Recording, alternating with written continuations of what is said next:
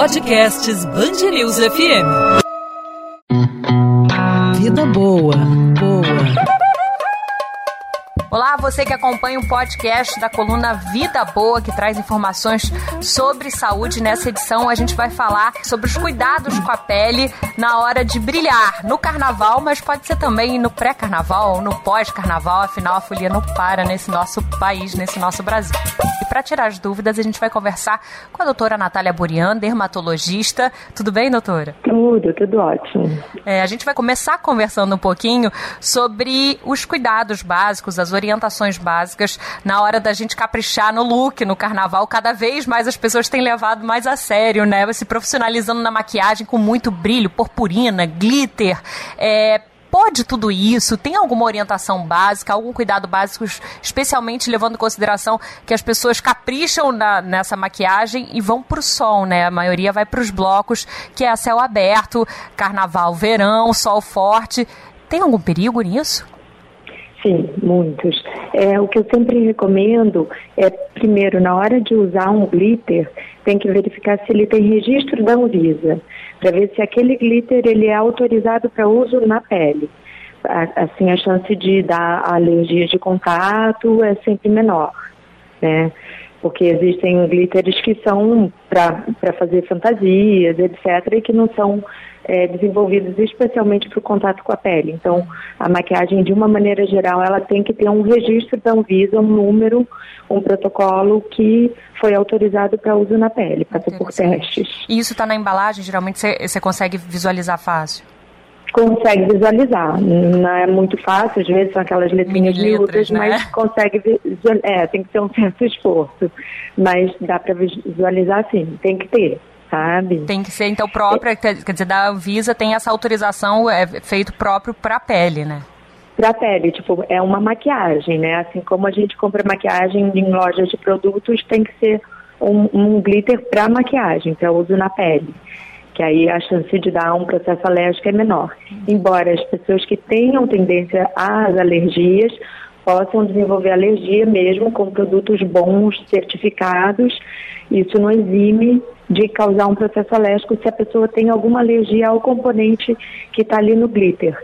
E o glitter, particularmente, é um produto que dá muita alergia. Ah, é? Porque... A gente tem que porque por causa do produto que é feito, né? Ele tem uma aderência na pele mais importante, ele é meio irritante por ser uma coisa mais espessa, a própria colocação dele às vezes exige um esforço maior do, da pessoa, né, do folião no caso, então aquilo gruda de uma tal maneira, às vezes passa um cola, enfim, isso a gente tem que tomar um pouquinho de cuidado. É, pois é, uma, uma das orientações, nessa época tem muita gente que dá orientações de como fazer maquiagem, né? Mas às vezes esquece dessa parte dos cuidados. E eu já vi, assim, alguns vídeos, alguns tutoriais que as pessoas falam para colocar a purpurina, mas aí como colar a purpurina, né, diferente do glitter, não tem aquela, aquele gelzinho, e aí falam às vezes para passar gel de, gel de cabelo, usar para colar. Por não ser uma algo, um produto próprio para a pele, tem algum problema também? A princípio, o gel de cabelo não teria problema. O que a gente tem que pensar é sempre em proteger essa pele por baixo, uhum. né? Então, o ideal seria o paciente, ou a pessoa que vai se maquiar, seria hidratar essa pele com um hidratante próprio para o tipo de pele dela, se for uma pele mais oleosa, um hidratante para pele oleosa, mas usar o hidratante, mesmo quem tem pele oleosa deve usar. Então passa o hidratante, espera uns 3, 4 minutinhos o hidratante absorver e aí passar o filtro solar, de preferência um físico, filtro físico, que é um filtro que faz uma barreira mais importante para que aquele glitter não penetre na pele, hum. não entre na pele e, e minimiza o risco de fazer um processo alérgico. E aí já está matando dois coelhos, como você mesmo perguntou, né? Se o, o, o, o folião vai para sol, enfim, então mais uma razão para a gente estar tá passando o filtro solar e o glitter vem por cima dele e não vice-versa. Entendi. O glitter ele não protege contra o sol, né? Ele faz uma barreira, sim ou não? Não, não, não, não, não faz. Uhum. Não faz. Pelo contrário, né? Como ele brilha, ele provavelmente reflete o sol e potencializa a ação do sol na pele né? Olha. Então, e ter que tomar muito cuidado com algumas áreas também um pouco mais sensíveis, tipo a área de pálpebra, que é uma área que é muito bonito, né, usar glitter, mas tem que tomar muito cuidado, porque a pálpebra é uma pele mais sensível, é uma pele que movimenta muito, então o glitter também pode cair dentro dos olhos. Então todo cuidado é pouco nessa região, mais uma indicação de usar bastante hidratante antes de colocar. Entendi. O colo também é, é uma parte que a gente, a gente bota muito brilho e esquece de passar o protetor, né? Também vale. Exatamente. O colo é uma área de sensibilidade ao sol um pouco mais importante, bem importante, né? Aqui no Rio, é, nesse carnaval, é, é, é foi é, publicada, começou a valer uma lei, eu não sei se as pessoas estão sabendo, que é uma lei que, que determina que seja vendido só glitter biodegradável, né? Que é aquele que não é feito à base de plástico. A gente até foi recentemente nas ruas e viu que essa lei não pegou. Na prática está sendo vendido qualquer um e os mais baratos são aqueles que não são biodegradáveis acabam sendo até o dobro do preço. Mas o fato de, de, de, de um glitter ser biodegradável não ser à base de plástico, ele diminui às vezes a alergia, assim, de ser produto natural? A tendência é, é para aqueles alérgicos é um pouco melhor? É um pouco melhor, sim. Assim, mas o, o corante em si, mesmo os corantes naturais, também podem dar alergias. Hum.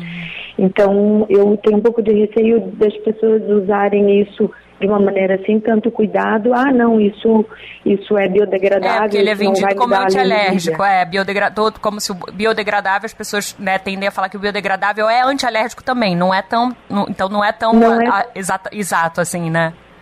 Não, porque a alergia depende muito de cada pessoa, né? A alergia não quer dizer que o produto ser ruim, ele vai dar mais alergia do que um produto de boa qualidade.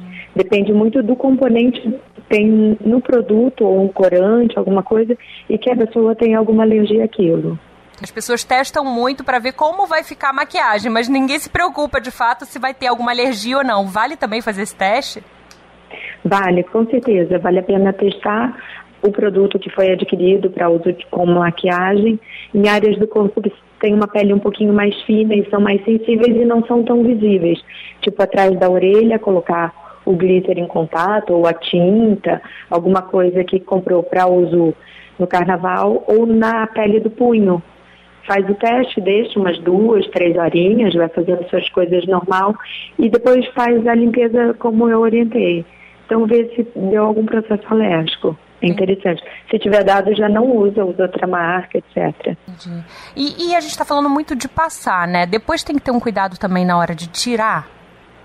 Sim, com certeza, porque o glitter também, ainda mais se for usado algum gel, o próprio filtro solar vai fazer com que ele faz, tenha uma aderência maior. Então, na hora da retirada, é importante mesmo, chegando em casa, muito cansado, não esquecer da retirada. Eu sempre recomendo o demaquilante de preferência bifásico, aqueles que são que tem um pouco de óleo e um pouco de água, que são mais intensos que a gente usa normalmente para demaquilar a área de olhos, uhum. usar um bifásico no rosto todo e na área de colo, e não em toda a região de, do dele corpo. da acne, não? Se usar no rosto? Não até poderia, mas é mais importante que você não tenha o risco de alergia uhum. do que você usar uma ou duas ou três dias seguidos uhum. e causar uma acne. Porque você demaquila com um bifásico ou com um óleo demaquilante, e o óleo demaquilante não necessariamente é um óleo que vai desencadear acne, porque ele é feito para isso.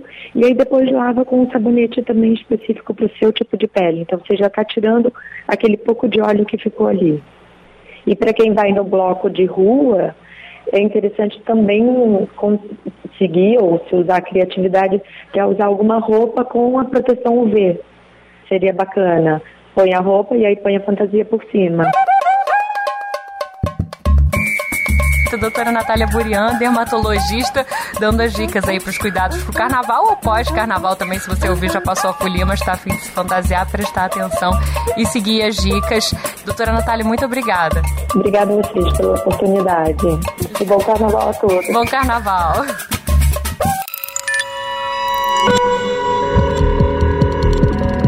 Podcasts Bangerils FM.